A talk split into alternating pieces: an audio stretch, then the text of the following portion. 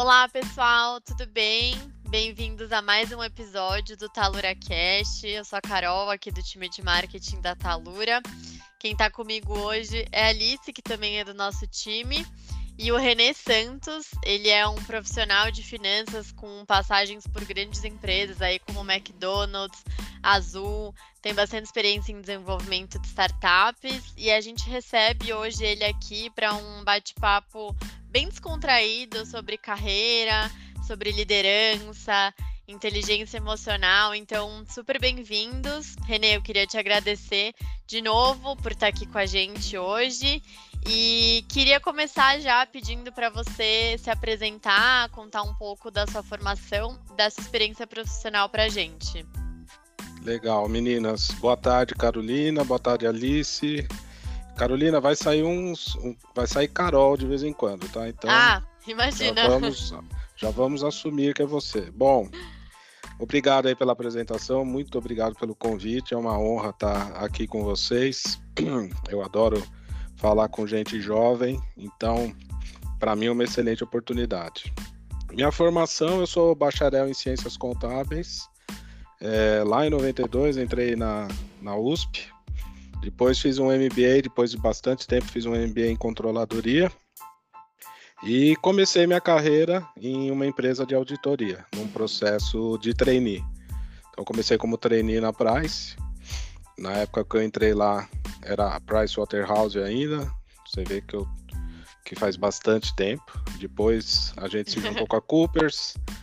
É, de lá eu passei para empresas de varejo, é, em que por sinal empresas que eu fazia auditoria. Primeiro fui para a CIA Modas, que é uma empresa de varejo super conhecida. Depois passei pelo grupo Pão de Açúcar. É, de lá eu migrei para uma empresa do setor é, aéreo, a primeira experiência já no setor aéreo, fui para a TAM, ainda não era Latam também, ainda era uma empresa brasileira, não tinha mais o, a figura do Rolinho, o fundador por lá, mas ainda era uma empresa totalmente nacional. De lá eu fui para a startup Azul Linhas Aéreas. Foi muito, mas muito divertido, né? Pegar uma empresa começando do, do zero e uma empresa aérea, né? Então eu cheguei lá, tinha acho que duas, três aeronaves e depois rolou aquela aventura toda de construir uma empresa do zero. Eu tive muita sorte de estar por lá, fui muito abençoado nessa passagem, cresci muito como profissional, tive várias experiências, fusão com a Trip e depois acabei indo fritar batatinha lá no Mac. Aí fui para o McDonald's já numa cadeira um pouco diferente, como vice-presidente financeiro. A marca, não precisa nem explicar, né? O McDonald's é uma marca incrível. E lá eu desmistifiquei várias coisas. Quando fui convidado para ir para lá, falei, pô, vou vender. Vou, para uma empresa que vende um produto que não é saudável, né? E, puxa, é um mito. A, o produto é mega saudável, a qualidade é inegável. O hambúrguer não é de minhoca. E é muito legal, foi muito divertido passar por lá e conhecer as pessoas que eu conheci por lá, incríveis. Depois eu acabei voltando para Azul, para uma empresa aérea, já para um, uma segunda passagem é, na cadeira de diretor financeiro, mas com o objetivo de criar uma empresa de logística lá, e que acabou é, não seguindo, né? Uma, era para ser uma JV com os Correios, a gente acabou não rolando, né? A, a, empresa acabou não saindo do papel depois de um ano de planejamento. Mudou o governo, entrou o governo atual, a equipe econômica entendeu que tinha outros planos para os Correios. Eu acabei ficando lá porque tinha muita coisa para fazer, mas aí veio a pandemia. E aí a história mudou completamente. E depois de quatro anos e meio que eu tô lá na Azul, eu tô né? A minha, a meu, minha segunda passagem pela Azul se encerrou há duas semanas e eu estou indo para um novo desafio como, como CFO de uma empresa de varejo. E como eu comentei, eu ainda não posso abrir qual é essa empresa, mas em breve, primeiro de setembro, eu estou lá super motivado para fazer escrever uma nova história aí nessa, nessa, nessa minha vida profissional. Acho que é isso. Tentei Por encurtar aqui. spoilers. Ainda não posso. Me chama para um próximo podcast já na cadeira lá, eu, eu- aí eu conto. Pô, Nossa. combinado. Ah, vai ser um prazer, hein? É, com, com a experiência vasta, né? Vários desafios durante a carreira. É, como é que você consegue ter uma, uma rotina? Qual é a sua relação com a produtividade? Olha, é, a rotina, apesar do, apesar da palavra, às vezes ela traz uma carga. é, às vezes as pessoas confundem rotina com disciplina. Eu acho que a gente tem que ser bastante disciplinado e, e isso passa por ter algumas rotinas, né? Como acordar cedo. Eu sou madrugador. Não importa o dia, 5, 6 horas da manhã eu acordo. Eu treino de manhã porque é muito difícil para mim sair do trabalho no final do dia e ir para uma academia. Eu, eu saio do trabalho, a primeira, eu quero entrar no meu carro e, e chegar na minha casa. Eu não quero parar em lugar nenhum. Eu, eu não tenho uma vida noturna tão agitada. Então eu acabo aproveitando, faz, existe aí um sacrifício, né? Criar essa disciplina, essa rotina de acordar cedo todos os dias, ir para academia, treinar. Então acho que é um pouco, acho que essa rotina é super importante. E aí você vai criando esses hábitos, vai criando essa rotina meio que para tudo, né? Você tem que ter essa disciplina para estabelecer. Eu gosto muito de ler, então eu me coloco vários livros ao longo, ao longo do ano e eu tenho que cumprir a meta lá de ler aquela quantidade de livros, né? Eu costumo dizer que eu sou bastante autodidata. Então eu gosto de ler de vários tipos de assuntos, seja técnico, seja ficção, seja qual for o tema, eu tô sempre, eu busco muito a leitura. Eu tô até um pouco atrasado esse ano, eu tô com bastante livro ainda para ler. Mas quando eu viajo, mesmo viagens curtas, eu acabo levando o livro, porque aquela uma hora dentro do avião, 40 minutos, é o suficiente para ler aí um, um bom pedaço do livro. Então, acho que tem que ter uma rotina de muita disciplina, criar calendários, né? Do mesmo jeito que a gente tem agenda na empresa, ah, às 8 eu tenho reunião das 8 às 9, das 9 às 10, você vai criando ali uma agenda com, com as suas atividades do, do dia a dia da empresa, você tem que criar essa agenda também na vida pessoal para ter o equilíbrio, porque senão a vida profissional acaba te engolindo e não sobra tempo para a família, não sobra tempo para fazer as outras coisas que são super importantes, né? Buscar esse equilíbrio. É... Lógico que a experiência ajuda muito, né? Eu estou falando aqui, mas o começo da minha carreira era 150% trabalho e não sobrava nada para ninguém, né? Para a família, para os amigos. Mas aí com o tempo, fazendo minha terapia, aprendendo, né? É, é super importante quando a gente não conhece algo, buscar apoio em alguém. Eu tive uma super sorte de participar de um assessment no Pão de Açúcar e conhecer minha, minha terapeuta. E ela me ajudou muito a buscar esse equilíbrio na vida pessoal.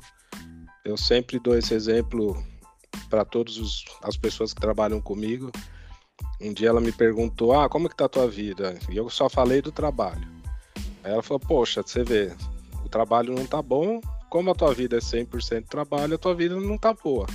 Tem que botar mais coisas, né? Tem que ter outras caixinhas aí. Vamos botar um pouco de família, um pouco de, de prazer, quais são os hobbies, né? E aí eu fui redescobrindo um monte de coisa que eu gostava de fazer e que aos poucos eu fui priorizando minha carreira e fui deixando para trás, por exemplo, tocar. Eu gostava muito, né? Eu sempre tive facilidade com isso com, com música e, e tinha deixado totalmente de lado. E aí voltei a tocar e aquilo é uma terapia tremenda. Assim como eu gosto de, de correr na rua, eu gosto de tocar e, e são momentos onde eu tô até sozinho, mas que a gente consegue né, ter no tocar é uma, é uma questão de criatividade, na corrida é, uma, é um momento mais tranquilo de ficar sozinho, de e também de se autodisciplinar, porque os primeiros minutos da corrida você sempre fica, por que, que eu tô fazendo isso? Por que, que eu tô aqui na rua nesse frio?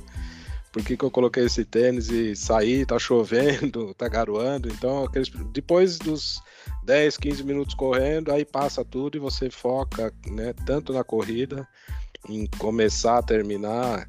E aí vem aquele prazer enorme quando você fala, pô, corri uma hora, corri 50 minutos, fiz o percurso que eu tinha planejado. Então traz aquele senso de realização, é algo tão simples, né? Mas que, que faz você chegar lá no, no seu trabalho, ou até mesmo antes de ir para o trabalho, chegar de volta em casa e estar tá com uma sensação, um bem-estar, né? Então acho que é super importante manter um, um equilíbrio é, entre todas essas atividades, né? Não só profissionais, mas como a sua família e, e espiritualmente, para quem tem as suas crenças, enfim. Tudo isso tem que ter um espaço para que a vida fique bastante equilibrada. Falei pra caramba, Nossa. Alice. Eu não sei se eu misturei e se eu te respondi. Ah, respondeu sim. Mas a rotina ah, é super importante. Com certeza. Acho que se manter presente, né? Acho que a gente consegue ter uma produtividade uhum. em todos os campos da vida quando a gente consegue ser presente em cada momento delas, né? Isso também deixa a gente motivado. Sem dúvida.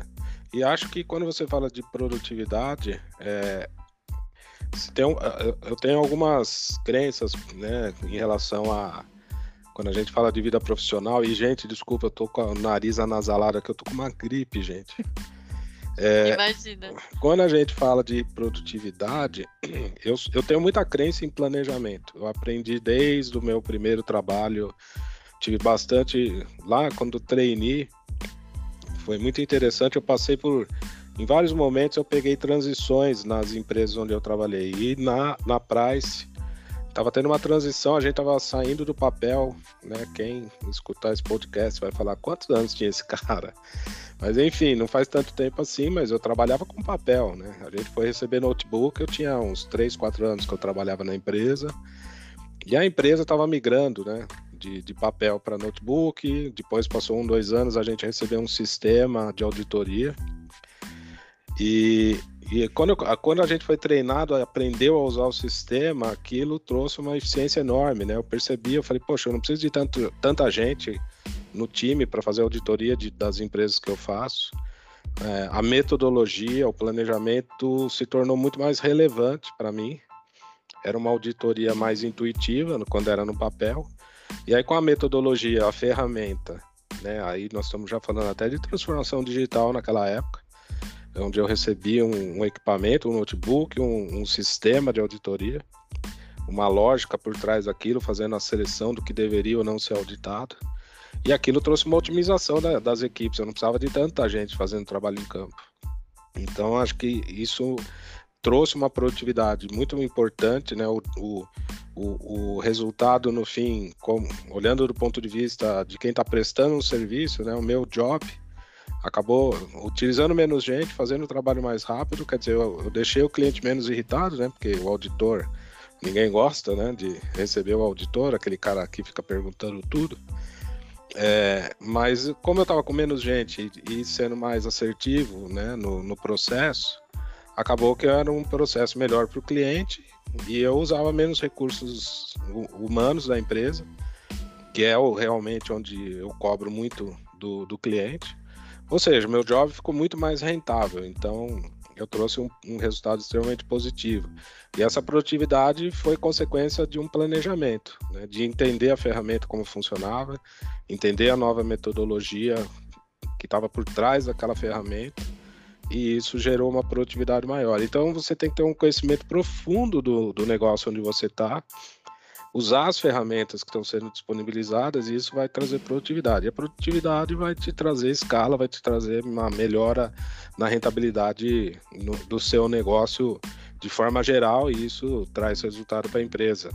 E isso acontecendo, você acaba também sendo valorizado pela empresa que está te dando aqueles recursos, né? Porque nada mais frustrante do que você é, investir em capex, em opex, em seja lá o que for, em ferramentas, em treinamento, para dar para o seu colaborador e não, tra e não ver resultado nenhum, não colher nada daquilo. Né? Então, isso, isso é, acho que é super importante quando se fala de produtividade, é a, é a empresa oferecer as condições, mas também você se dedicar com bastante afinco naquilo que você está recebendo para entregar de volta o resultado. Mas acho que a grande lição que eu aprendi nesse meu primeiro trabalho lá na Price foi a importância do planejamento. Quando você planeja, quando você investe bastante tempo no planejamento, às vezes eu falo bastante, na verdade é o tempo necessário, é que às vezes é que brasileiro, de maneira geral, a gente não gosta muito de planejar, a gente gosta de sair fazendo. E isso traz, às vezes, algum prejuízo de corrigir lá na frente ou parar no meio do caminho. Então é bom ter um investimento inicial é, não, não mais curto do que ele deveria, também não pode ficar perdendo muito tempo, né? Hoje em dia as coisas são muito mais rápidas, tem que ter agilidade, sem dúvida, mas é importante. Eu descobri, e para mim é super importante, é super relevante, a questão do planejamento. Isso me trouxe muito resultado positivo em várias situações da minha vida profissional. É, e putz, sem dúvida na pandemia foi, foi super relevante não só para mim como para a empresa onde eu estava na época a Azul. Muito legal. Nossa, é, é muito importante ouvir o quanto isso é necessário, tanto no momento da implementação, mas também depois, né? Não é só uhum. implementar e ah, agora vamos tocando achando que vai dar tudo certo. Então. é... Ainda mais hoje em dia, Carol, que muda tão rápido. A gente não tem como saber o dia de amanhã, né? Não, é.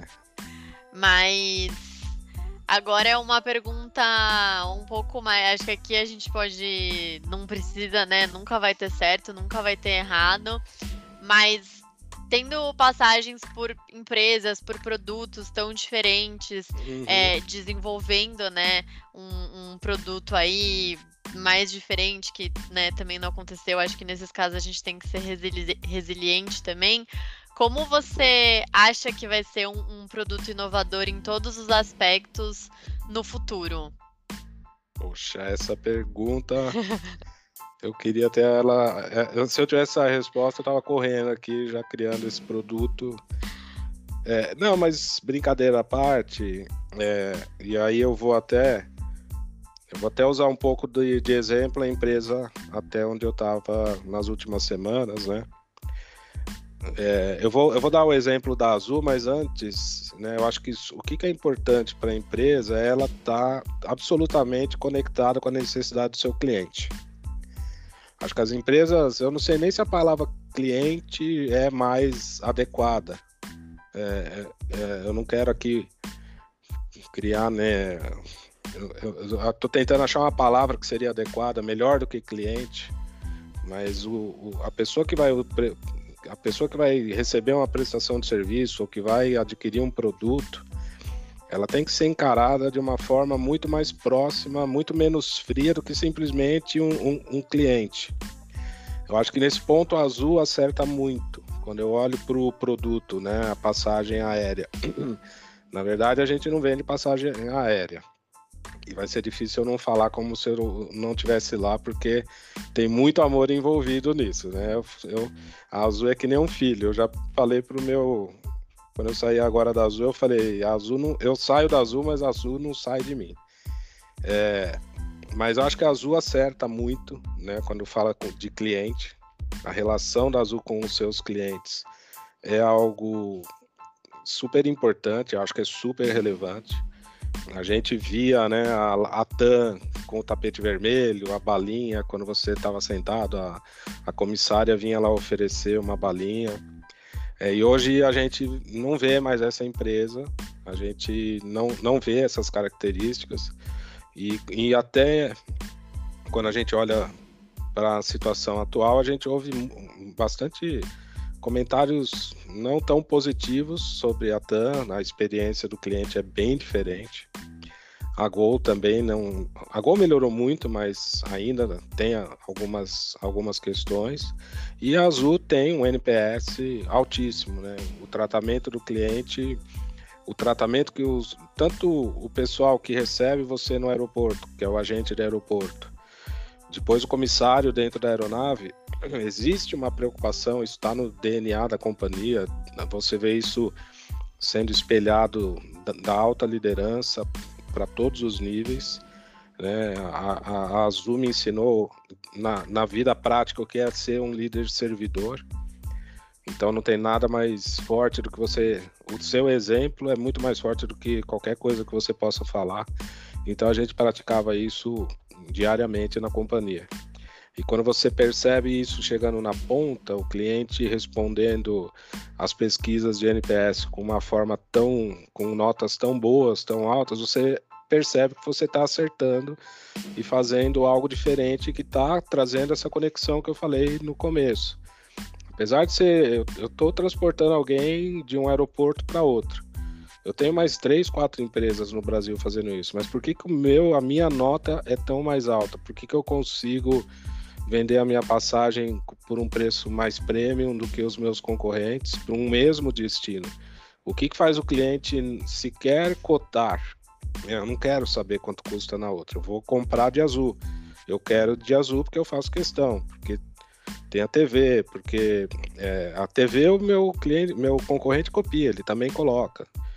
O Wi-Fi, o cliente, o meu concorrente também vai colocar.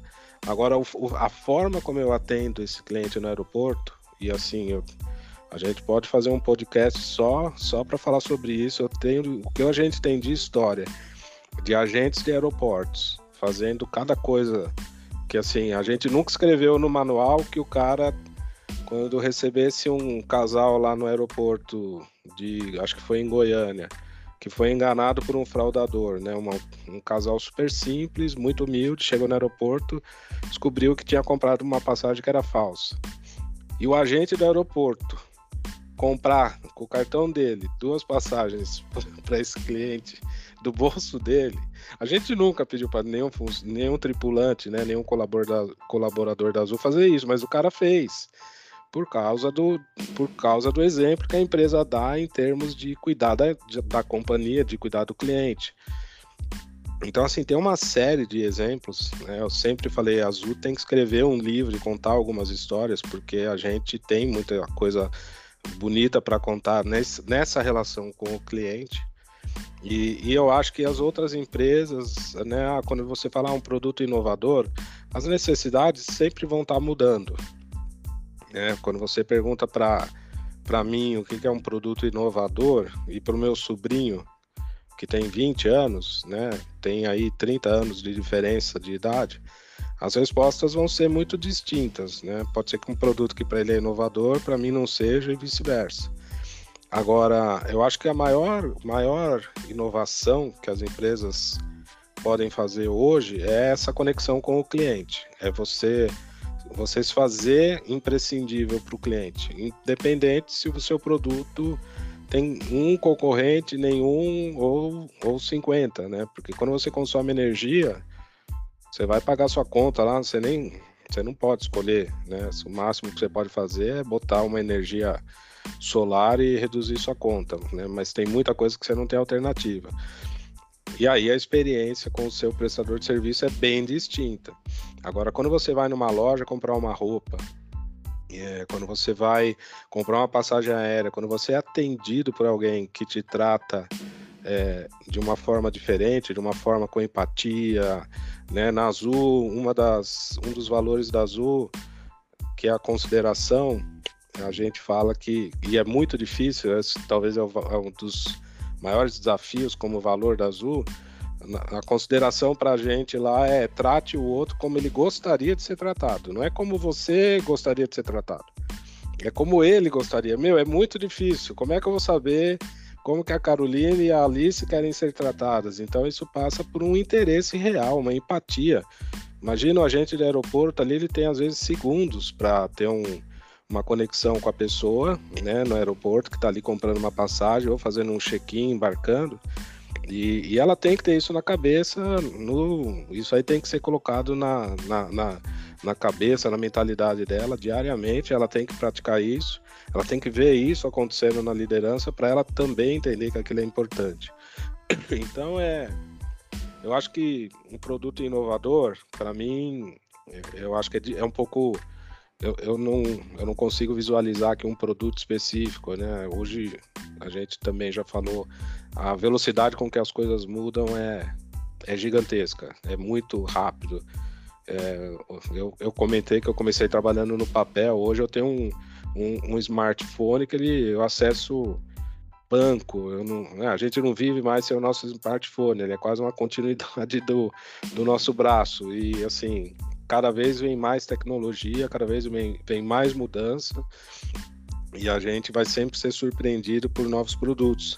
Mas eu acho que o que faz eu escolher a Apple ou o Samsung é o tratamento que eu recebo quando eu vou numa loja, quando eu sou atendido e aquilo me traz né, um, um, sentimento bom. Eu me sinto parte daquela tribo, eu gosto de, de ir naquela loja, eu, eu sou bem atendido e acho que essas grandes empresas sacaram quando eu eu falo de, de empresa aérea pela minha experiência, acho que a Azul tem isso, nasceu com esse DNA de cuidar do próximo em todos os sentidos.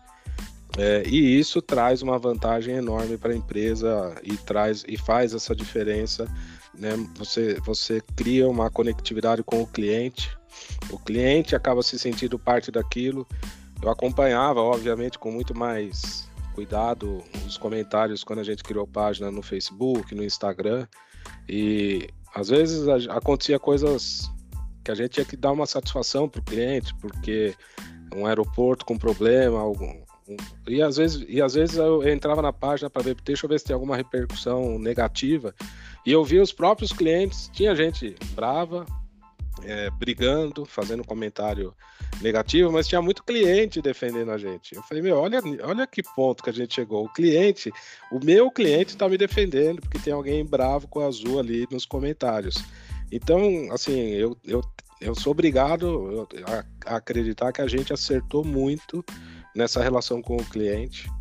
Acho que se tem uma coisa que a Azul pode ensinar para as outras empresas é essa questão do tratamento do cliente. A gente, a Azul erra, vira e mexe, acontece algum problema. Eu sou bastante ativo no, nas redes sociais, então eu recebo bastante contato, mas é sempre a gente sempre traz uma resolução muito rápida. Recentemente, acho que saiu o resultado do Procon, do Reclame Aqui, a gente sempre está ganhando prêmios em relação a, a, a, clientes.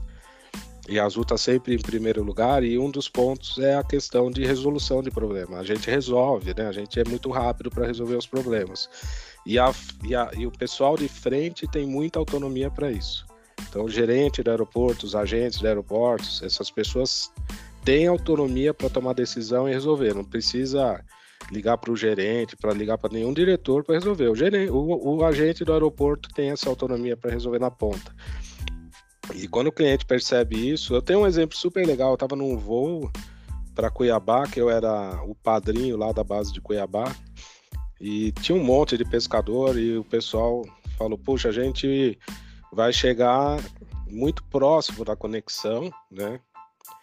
E, e aí eu fui escrevendo, eu, eu tinha o hábito a gente, os executivos da Azul eram, eram incentivados a falar com os clientes durante o voo. Então, antes da pandemia, eu me apresentava e ia de fileira em fileira perguntando o que, que a Azul poderia fazer de melhor para o cliente, se ele tinha alguma reclamação. E teve cliente que falou: Ah, estou preocupado com a conexão, porque a gente vai chegar muito em cima. Tinha um, um cliente que era um brasileiro, mas que morava nos Estados Unidos e ele queria ter o programa de fidelidade da Azul, mas o, não tinha o campo, ele não tinha mais CPF e aí não tinha onde ele preencher o documento dele é, lá dos Estados Unidos.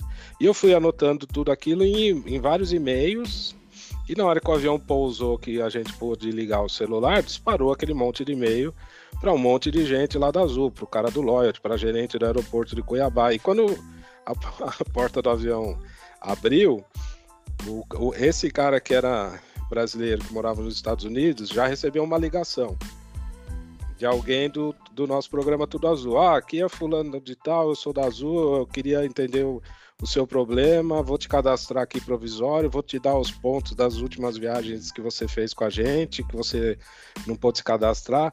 Eu, eu tava saindo lá no aeroporto, o cara veio e falou, cara, nunca foi tratado desse jeito.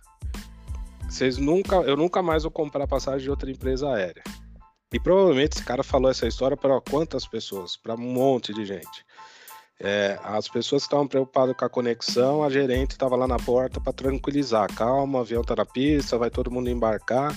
Então, esse, esse acolhimento, esse cuidado, primeiro que eu poderia ter entrado na aeronave e ninguém saberia que eu era da Azul. Mas eu fiz questão de me apresentar. Então, assim, tem um investimento. A empresa precisa querer fazer isso. Mas isso traz muito retorno né? Porque é um cuidado diferenciado, a pessoa se sente, né? Eu hoje vou entrar numa aeronave não trabalhando mais na Azul, eu espero que eu receba esse carinho, esse cuidado. Né? Eu espero que a Azul nunca perca isso. Então acho que isso é mais importante do que ter qualquer produto inovador ou qualquer é, serviço diferenciado. Acho que esse, essa conexão, gerar esse, essa conexão com o cliente é, traz um benefício gigantesco, mas isso é um trabalho diário, né? Você nunca pode deixar de fazer. E essa era a grande, essa é a grande missão de toda a liderança da Azul, é não deixar esse DNA morrer. Quando a gente começou, tinha, eu entrei na Azul, meu crachá era mil e pouco. Hoje tem 14 mil funcionários né, na empresa. Então, para você fazer para você levar isso para todos eles, né, dá um, um trabalho é bem maior. Mas tem que ser resiliente e, e, e não deixar esse, essa característica, essa capacidade da empresa morrer nunca, porque acho que é isso que traz, é, a, a, a, de certa forma, é uma inovação da Azul, né? Acaba sendo uma, uma forma inovadora de tratar o cliente, né? A gente gostaria até que mais empresas fossem tratassem o cliente dessa forma. É, e de novo, a empresa não é perfeita. De vez em quando erra, 14 mil colaboradores, você sempre vai ter um ou outro insatisfeito e que vai acabar descontando, infelizmente, no cliente essa insatisfação. Mas a gente sempre teve a, a, a humildade de pedir desculpa e tentar corrigir, né, quando a, quando a gente errava, e, e isso de uma forma muito rápida. Mas a gente, a, a empresa é muito ativa nesse, nesse relacionamento com o cliente. Acho que isso é uma inovação super importante e acho que as empresas em algum momento vão enxergar isso.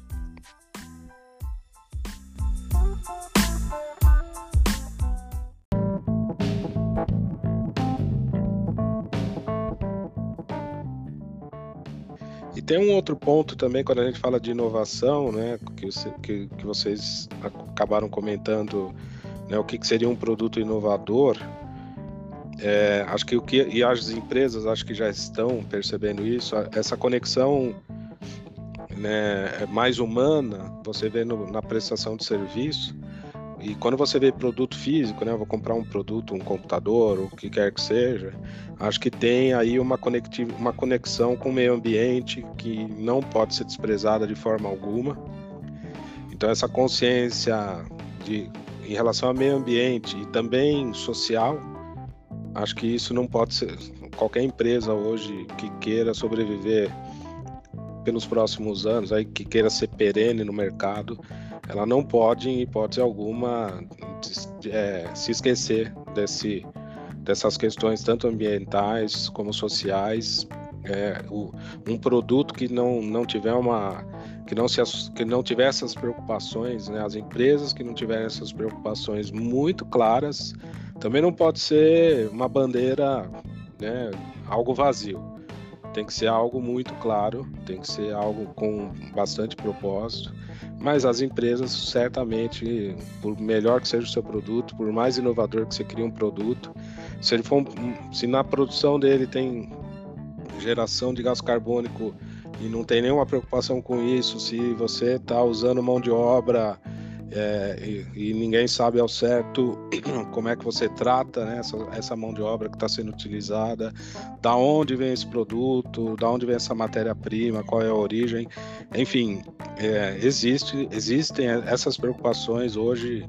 As pessoas, o público de forma geral está muito mais conectado com esse tipo de com esse tipo de tema, né? Então, por melhor e mais inovador que seja o seu produto, se ele é feito numa fábrica clandestina e que as pessoas estão trabalhando em condições subhumanas, quase escravas, né? Isso daí seu produto vai morrer muito rapidamente, por mais inovador que ele seja, ou alguém vai fazer melhor e vai conseguir apresentar é, esse produto com, com, outra, com outra roupagem, e aí, e, e, enfim, é uma agenda que infelizmente só chegou agora, mas que deveria ter sido preocupação da gente sempre.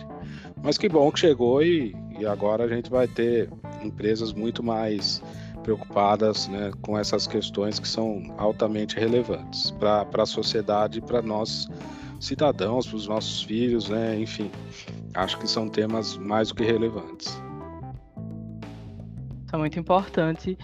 E conectando um pouco é, esse assunto de experiência do usuário, de como isso ainda é um desafio para algumas empresas e precisa ser realmente levado mais a sério, porque eu acho que tem grandes ensinamentos para se tirar da experiência dos usuários. E qual, dentro de toda essa experiência, qual é um desafio que é marcante para a sua carreira, que você poderia considerar como um case de sucesso? É, pensando que case de sucesso às vezes nem é o, o número, né? Não são os números. Não.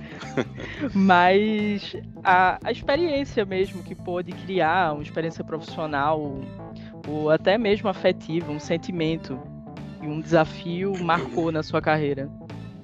Olha, tem. A minha carreira já está um pouquinho comprida. Tem bastante história bem legal. É, muito conectada a pessoas, né? Eu gosto muito, muito mesmo de desenvolver gente. Eu trabalho em finanças, mas eu nunca me esqueço que eu fiz um MBTI uma época, acho que foi na CIA, e saiu lá que eu tinha que ser professor, padre, psicólogo, qualquer coisa menos finanças. E eu falei, não, eu quero finanças. E eu vou usar esses essas qualidades que esses pontos fortes que eu tenho no mundo de finanças. Então, eu tenho eu sempre cri, eu sempre busquei criar sucessores em todos os lugares onde eu passei e sempre procurei desenvolver muita gente. Então, isso é, um, é uma característica, é algo que eu gosto muito. Então, todas as minhas histórias estão marcadas principalmente por os cases de sucesso são estão sempre muito vinculados a, a histórias com pessoas. Mas o mais recente, acho que assim, o desafio, sem dúvida, sempre que eu mudo de, de empresa, vem aquele frio na barriga, né? Sempre é um desafio novo. É, tudo isso me fez ser o profissional que eu sou. É, mas acho que, sem sombra de dúvida, o desafio mais marcante da, da minha carreira é recente e foi estar na Azul no, no, numa pandemia. É, eu nunca vou me esquecer isso. A gente tinha feito, a gente fez o call de resultados para apresentar os números de 2019 no, no final, de, no comecinho de março. E assim, a gente tinha ganho o prêmio de melhor companhia aérea do mundo pela TripAdvisor de 2019. A gente tinha construído o hangar de Viracopos e a gente ia fazer a inauguração do hangar, anunciar o prêmio, ia pagar um dos melhores bônus que os executivos da Azul iam receber na história dela. 2019 foi aquele ano fantástico, deu tudo certo. E a gente terminou o call de resultados, apresentamos os números que eram ótimos, mas estava, a gente estava no começo da pandemia, comecinho de março e as pessoas lá fora já acontecendo lockdown na, na Europa, na, na China. E a gente na expectativa de, pô, será que acontece aqui no Brasil? Será que a gente vai ser realmente tão impactado assim? E aí, e aí algumas semanas, acho que na semana seguinte ao call, a, a gente recebe, recebia lá o relatório das vendas diárias, né, do dia anterior. E aí, dois dias depois do call, a venda veio metade do que costumava vir. Aí mais dois dias, quase que 5%. Aí veio o lockdown, mandaram as pessoas ficarem em casa e a gente parou de vender passagem. Só que eu tinha leasing de 150 aeronaves para pagar, eu tinha motor da GE, motor de todos os fornecedores para pagar, tinha 14 mil tripulantes para pagar a folha.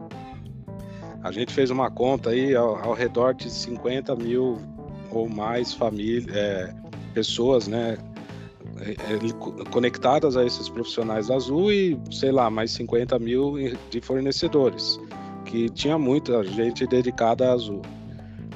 E a gente tomou uma decisão muito radical, é, onde a gente falou, a gente mandou uma carta para todos os stakeholders, todos os, principalmente os fornecedores da Azul, dizendo, olha, a gente precisa de 90 dias para a gente saber o que vai acontecer, a gente vai parar de pagar todo mundo. E a gente colocou à disposição dos funcionários da Azul, que lá é chamado de tripulante, é um programa de, de licença não remunerada. E a gente teve adesão de quase de mais de 90% da, das pessoas da Azul ao programa. A gente teve que pedir para piloto e comissário parar de pedir licença, porque o pouquíssimo que a gente estava voando estava começando a faltar tripulação. Eu tinha gente no meu time que tinha menos de um ano de azul e, poxa, analista, né? Assim, não que o, não que o salário fosse. Enfim, não vou fazer nenhum julgamento de quanto a pessoa ganha, mas assim, a, a pessoa colocou seis meses de licença. Eu falei, cara, como é que você vai viver? Como é que você vai pagar suas contas, né? Eu falei, não, bota dois meses, depois eu te aviso se precisar mais. É, enfim, a gente, é, a, gente, a gente passou por um período extremamente dramático. E, e até vou te responder né, de case de sucesso, voltar um pouquinho no começo, o que me ajudou muito o que ajudou muito a gente a construir o plano de saída da, da, da pandemia foi justamente o tema, voltando lá para o tema do planejamento. A gente tinha montado um five-year plan da Azul. Então a gente. Porque quando eu voltei para a Azul, essa história. Desculpa, gente, eu gosto de contar a história.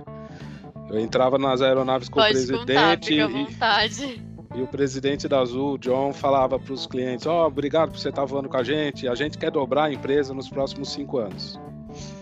E depois de umas duas, três viagens, eu falei: John, você quer dobrar o quê? Você quer dobrar o número de aeronave, o faturamento, o número de passageiro atendido? Ele falou: pô, não sei, eu quero crescer.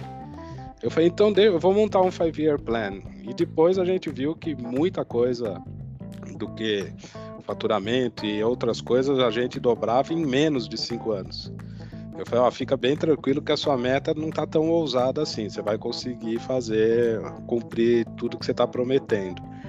E o fato da gente ter aquele planejamento bem detalhado, né, o time de finanças da Azul, o time lá de planejamento financeiro da Azul é um time incrível, talvez o melhor time Espero que as outras empresas que eu trabalhei não, não fiquem magoados, mas acho que o time de planejamento financeiro da Azul é uma equipe, se não a mais, a mais importante, a mais capacitada, competente que eu montei, é, é uma delas. E a gente montou um five-year plan super parrudo, super detalhado, com toda a estratégia da companhia, com tudo que estava aquele aspiracional do presidente, dos vice-presidentes, estava refletido naquele plano. E quando a gente entrou na pandemia, bom, agora eu tenho um vale, né? Eu tenho aí um período que eu não sei de quantos meses que eu não posso voar. E se eu não vou, não tenho receita, não entra caixa, então eu não posso pagar todo mundo. E aí a gente falou, bom, como que a gente vai fazer? Vamos, vamos inventar uma curva de quando que eu volto a voar. Eu acho que daqui X meses eu estou voando 10% do que eu voava lá em 2019. E aí a gente foi construindo. Então, daqui a pouco eu tô voando 10%, daqui a pouco eu tô voando 20%, 30%. E assim a gente foi revisando aquele plano de cinco anos. E a gente olhou para aquilo e falou: Meu, tem solução. Vai ser doído, muita gente vai ter que é, ser convencida, vai ter que embarcar junto com a gente aqui nesse plano. E aí a gente dividiu as, as forças entre várias diretorias quem vai ligar para o lessor, né? São vários lessores que são donos das aeronaves que alugam para a gente. Quem vai ligar para os lessores? Então vamos dividir aqui. O diretor que cuida da frota vai ligar para os lessores, junto com o John, junto com o Alex, que, era o, que é o CFO da Azul. Eu vou falar com os fornecedores ABC, vamos falar com os grandes fabricantes, vou falar com o catering de Juazeiro.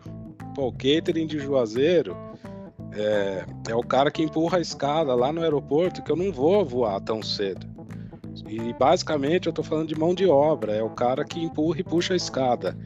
Esse cara não tem fôlego da GE. Esse cara eu vou ter que pagar. Então a gente também fez esse, a gente teve muito cuidado de eu preciso voltar para cento e tantas cidades que eu vou nesse Brasil enorme. São cidades bem pequenas, né? Que você, aquele cara ali, quando eu boto um voo lá em Juazeiro, eu estou gerando emprego, eu estou trazendo um monte de benefícios para a cidade. Então esse cara tem que sobreviver. Então, pô, esse cara eu vou fazer um sacrifício aqui no meu caixa e vou pagar ele agora. É o, o outro fornecedor que é mais tem um, tem um pouco mais de capacidade financeira, vamos parcelar o que eu estou te devendo. GE é um monstro, é uma, norte, uma empresa norte-americana que tem um balanço que consegue aguentar me financiar um pouco mais. Então vamos financiar em 24 meses. É, o banco, agora não é hora de eu te pagar nada porque eu estou precisando de dinheiro.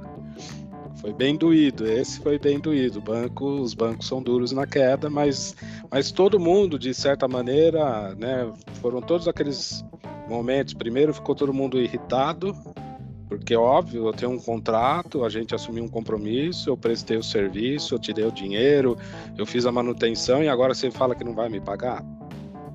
E a gente sempre argumentou, eu falei, cara, se eu for pagar todo mundo, eu não pago ninguém, eu não consigo pagar todo mundo, e eu morro. E aí você, todo mundo fica sem receber o que deveria. Se você acreditar no meu plano, eu vou te pagando aos pouquinhos, e daqui um, dois anos eu te paguei tudo, não é o melhor dos cenários, a gente admite, mas lá na frente eu volto a crescer e você vai estar comigo. Porque essa também é outra qualidade da Azul, que é sempre manter os, os parceiros lá desde o primeiro dia próximos e ser, e ser uma parceria sempre de longo prazo. E enfim, com, com vários níveis de dificuldade, de, de o direito de espernear foi dado para todo mundo, né? Teve gente que assimilou mais rápido e já fez um acordo, mas de uma maneira geral aí ao longo de sete, oito, dez meses a gente conseguiu negociar com todo mundo. No fim, do, no fim do, do, do dia a gente acabou errando, a curva de recuperação foi mais rápida do que a gente tinha desenhado, então aqueles funcionários até que estavam de licença não remunerada, a gente teve que trazer de volta para trabalhar, a gente recontratou quase que a grande maioria das pessoas que a gente ou desligou, a gente desligou muito pouca gente, mas a gente conseguiu trazer de volta até mesmo quem tinha sido desligado em algumas bases. Então foi super legal, assim, óbvio, tirando a questão de saúde, que não teve nada de divertido, nada de legal, né? A gente tá falando aí de vidas perdidas, enfim. Ninguém gostaria de ter passado por essa experiência, mas esse estresse, essa dificuldade, esse momento super dramático trouxe para a gente uma habilidade de, com base naquele planejamento prévio que foi sendo ajustado às condições que a gente tinha. Então eu vou voar tanto, eu, eu vou ter uma, um, um, X de, de capacidade de pagar. A gente foi muito fiel né, a esse planejamento e a gente acabou tendo a sorte de recuperar muito mais rápido, o mercado acabou voltando mais rápido. E quando a gente, ainda em 2020, a gente trouxe um fundo que viu esse plano com muito cuidado e falou: Poxa, aqui tem uma oportunidade, essa empresa faz algo diferente e botou 400 milhões de dólares, né? A gente captou 400 milhões de dólares durante a pandemia, ainda em 2020, que o mercado estava totalmente fechado, principalmente para a aérea, que é um mercado super volátil e que as pessoas têm aversão a risco, né? É difícil botar dinheiro numa aérea. No começo de 21 a gente foi a mercado, aí não foi um, uma dívida exclusiva de um fundo, a gente foi a mercado, a gente conseguiu captar mais 600 milhões de dólares. Enfim, aí eu voltei a dormir. Aí já tinha. Aí em 2021 eu falei, bom, agora a gente realmente a gente tem um produto diferente, a gente está vivo, a gente vai sair dessa pandemia. E apesar de todos os tropeços, segunda onda, terceira onda, recentemente a guerra, né, que machucou bastante as aéreas por conta do preço do petróleo. É, mas a Azul tá aí firme e forte. Então, assim, a minha segunda, a minha primeira passagem foi um legado de construir a empresa foi muito legal, né? Eu, eu, a minha relação com o presidente, que é um dos fundadores, não é de chefe, é de amigo. Os meus pares hoje estão em posições de vice-presidência lá, da, meus pares da primeira passagem. E agora nessa segunda passagem acabou não dando certo o projeto original, mas eu me senti muito recompensado de poder estar na Azul durante a pandemia e fazer um monte de sacrifício, mas assim, eu me senti devolvendo tudo que a Azul tinha me dado. A Azul me, me deu muita coisa na primeira passagem, me ajudou a crescer profissionalmente. E aí na pandemia eu pude devolver um pouco de tudo que eu tinha recebido, fazendo os sacrifícios que a gente precisou fazer. Então foi muito gratificante. Acho que esse é o maior case onde eu vi assim a importância de novo do planejamento. A gente foi muito fiel a tudo que a gente se planejou a fazer. Em nenhum momento a gente desviou do que a gente tinha colocado no papel. A gente foi muito fiel a tudo que a gente tinha prometido de plano, né? O que a gente ia fazer, o que a gente ia pagar e entregar realmente o que a gente tinha prometido. E isso trouxe bastante credibilidade com todos os stakeholders que se relacionavam com a gente. E um pouquinho antes de sair, a gente estava fazendo de novo emissão, a gente estava renegociando dívida, a gente estava trazendo mais aeronave, quer dizer, a Azul está ainda é, embora esse ano esteja sendo um ano difícil, é um ano de crescimento de novo para Azul. A gente voa para 160 cidades, já é, já são 50 e poucas cidades a mais do que em 2019, quando foi o melhor ano da Azul. Então agora é só acabar a guerra, voltar aí o petróleo para os patamares mais mais saudáveis para uma companhia aérea e essa empresa é, é, assim é um, é um business realmente admirável. Então acho que o meu case de sucesso que vale a pena destacar é, é, é esse lado azul que foi esse momento da pandemia. Caramba, que case! acho que eu nem assim, porque foi tudo tão rápido, né, na pandemia. Uhum. Eu lembro que quando eu saí é, de onde eu trabalhava, eu falei, ah, eu nem vou levar as plantas, porque daqui 15 dias eu volto. Pois Deu é. seis meses, a gente entregou o escritório, a planta ficou lá. É, né, no final foram o quê? Ainda, né, ainda estamos, de certa uhum. forma, em pandemia, mas caramba, é muito legal ouvir, ouvir essa história. É, ver que no final a gente falou, falou, falou, mas voltou pro planejamento, né? Às vezes uma uhum. coisa que as pessoas acham tão boba. É, ai, não precisa, vai dar certo, vai acontecer do melhor jeito, vai fluir. Não, gente, vamos, vamos se planejar. Mas eu acho que agora a gente sempre gosta de no final fazer uma pergunta para quem a gente traz aqui para o TaluraCast, que é, é, que você deixe um, uma dica de livro, de série, é, uma coisa que você consumiu nos últimos dias que você gostaria de passar para frente, que você gostou, que você achou interessante. Ah, tá. Olha, um livro que me ajudou muito na minha carreira é, é um que fala. Eu até recordei aqui porque a gente tinha conversado antes, Carol. É um que fala sobre inteligência emocional, que é do Daniel Goleman. É, assim, acho, acho esse livro. Ele, ele tem algumas partes técnicas, né? Mas eu acho que ele vale muito a pena. É, é essa qualidade, essa qualidade ou essa capacidade, né, de de uma pessoa gerenciar os seus sentimentos é algo muito relevante, é algo muito importante. Né? Esse, esse desenvolvimento dessa inteligência emocional, e eu não quero nem abordar o tema aqui porque vai ser super, super vai ser muito superficial, mas acho que como livro, Inteligência Emocional, o autor é o Daniel Goleman. Ele tem um livro que é Inteligência Emocional aplicada ao trabalho, mas acho que é bom ler antes o que é só a inteligência emocional. Embora ele tenha algumas partes técnicas, ele é bastante didático e eu acho, acho que é um livro que acrescenta muito para qualquer pessoa em qualquer posição, seja de liderança, enfim, qualquer posição que a pessoa exercer, e ele tem uma, um aspecto prático para a vida pessoal também. É, acho que dica, olha, praticar algum esporte é super importante é, e tentar trocar, eu falo pela minha experiência pessoal, e tentar tocar algum instrumento musical. Não interessa, ah, eu não tenho aptidão, ah, eu, eu, eu, eu não sei dançar, eu não consigo nem bater palma no ritmo. Tenta, acha um instrumento que você vai se dar bem é, e tenta ser, é, praticar esporte, algum instrumento musical, cuidar do seu equilíbrio pessoal, né? A espiritualidade entra aí num, como um tema super relevante, se você é cristão, independente da sua religião, acho que dedicar um tempo para isso é super relevante, porque aí a gente volta para aquele tema do equilíbrio, né? Manter um equilíbrio de forma geral na sua vida, com família, com, com alguma atividade que você goste, seja ler livros, seja um instrumento musical, seja ir na academia, correr. Acho que tudo isso é um conjunto super importante que faz muito bem para a gente como ser humano. A gente nunca é uma coisa só. A gente é um combinado de várias coisas. E aí você tem que cuidar de tudo um pouquinho. E por último, terapia. Eu fiz vários anos, eu ainda faço. É um tema. Hoje em dia, acho que não é tão. Não é tão.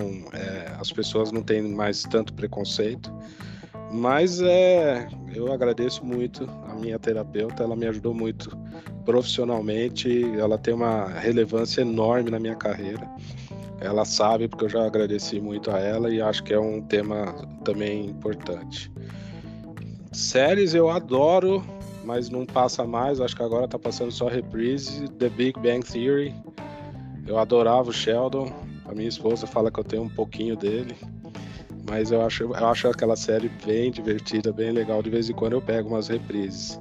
Atualmente, eu não, como eu estou atrasado com os meus livros, eu estou focando mais na leitura, então tá tendo menos série. Mas essa é uma que eu adoro. De vez em quando eu pego um tempinho para assistir. Ah, perfeito. Bom, Renê, foi muito legal ter você aqui. Eu queria te agradecer demais. E também para quem está ouvindo a gente, o Renê ele é mentor na Talkstars. É uma parceria que a gente tem com a Talkstars também, então quem for associado da Talura tem 20% de desconto numa mentoria. É, mas só de te ter aqui, de ouvir suas histórias, assim, cara, você é uma pessoa muito inspiradora, obrigada por isso. É, foi muito bom te ouvir. A gente deixa também aqui na descrição do episódio o seu LinkedIn para que as pessoas possam, né, de repente entrar em contato. É, mas obrigada mesmo. É, acho que é muito interessante essa troca independente da gente estar tá no começo da nossa carreira e você já ter aí muitos anos, acho que tudo que você falou continua extremamente atual e importante. Então, muito obrigada mesmo. E no futuro também as portas estão sempre abertas para a gente te receber, seja falando de um case específico, seja falando de novos desafios. É, acho que foi uma troca muito bacana, muito interessante. Então, obrigada mesmo. E não sei se você gostaria de deixar é, mais algum recado, falar mais alguma coisa. Carol, só, e Carol e Alice, aqui só meu enorme agradecimento. Eu adoro falar, eu adoro conversar, adoro, adoro contar história, adoro falar da minha experiência e ouvir. Acho que um bom líder tem que saber ouvir e ter empatia. E, e acho que isso, isso tem me trazido, tem, tem feito parte daí da minha carreira. Mas obrigado de novo, super obrigado. Contem comigo para quando precisarem. Estou à disposição de vocês duas, da Talura. E, e, é, e é isso. Espero que eu possa voltar assim. Vou ter um novo desafio. Estou voltando para as origens lá no varejo. Tem muito desafio, tem muita novidade. E espero estar em breve aí com vocês de novo. Combinado. Bom, gente, queria agradecer, agradecer também quem ficou com a gente aqui até o final. E a gente se vê no próximo episódio. Tchau, tchau.